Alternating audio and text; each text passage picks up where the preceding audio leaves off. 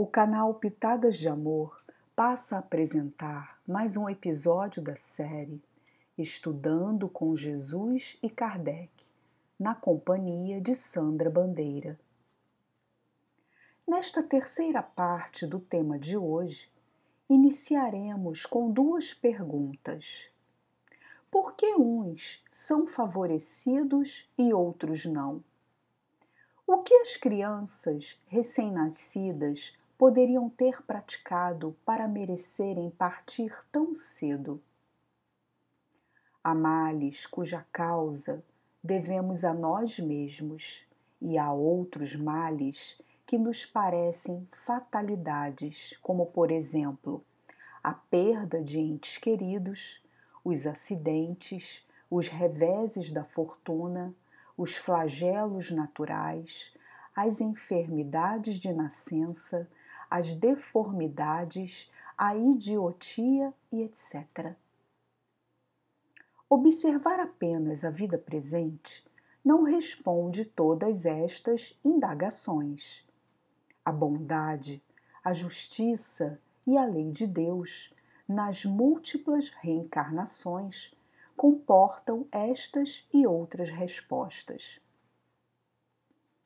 Partindo de que todo efeito tem uma causa, desde que se admita um Deus justo, toda causa há de ser justa.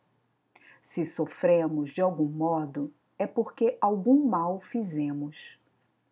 No entanto, explica-nos o Espiritismo, através do Espírito de Verdade, que nós nem sempre somos punidos ou punidos completamente, mas não escaparemos às consequências de nossas faltas.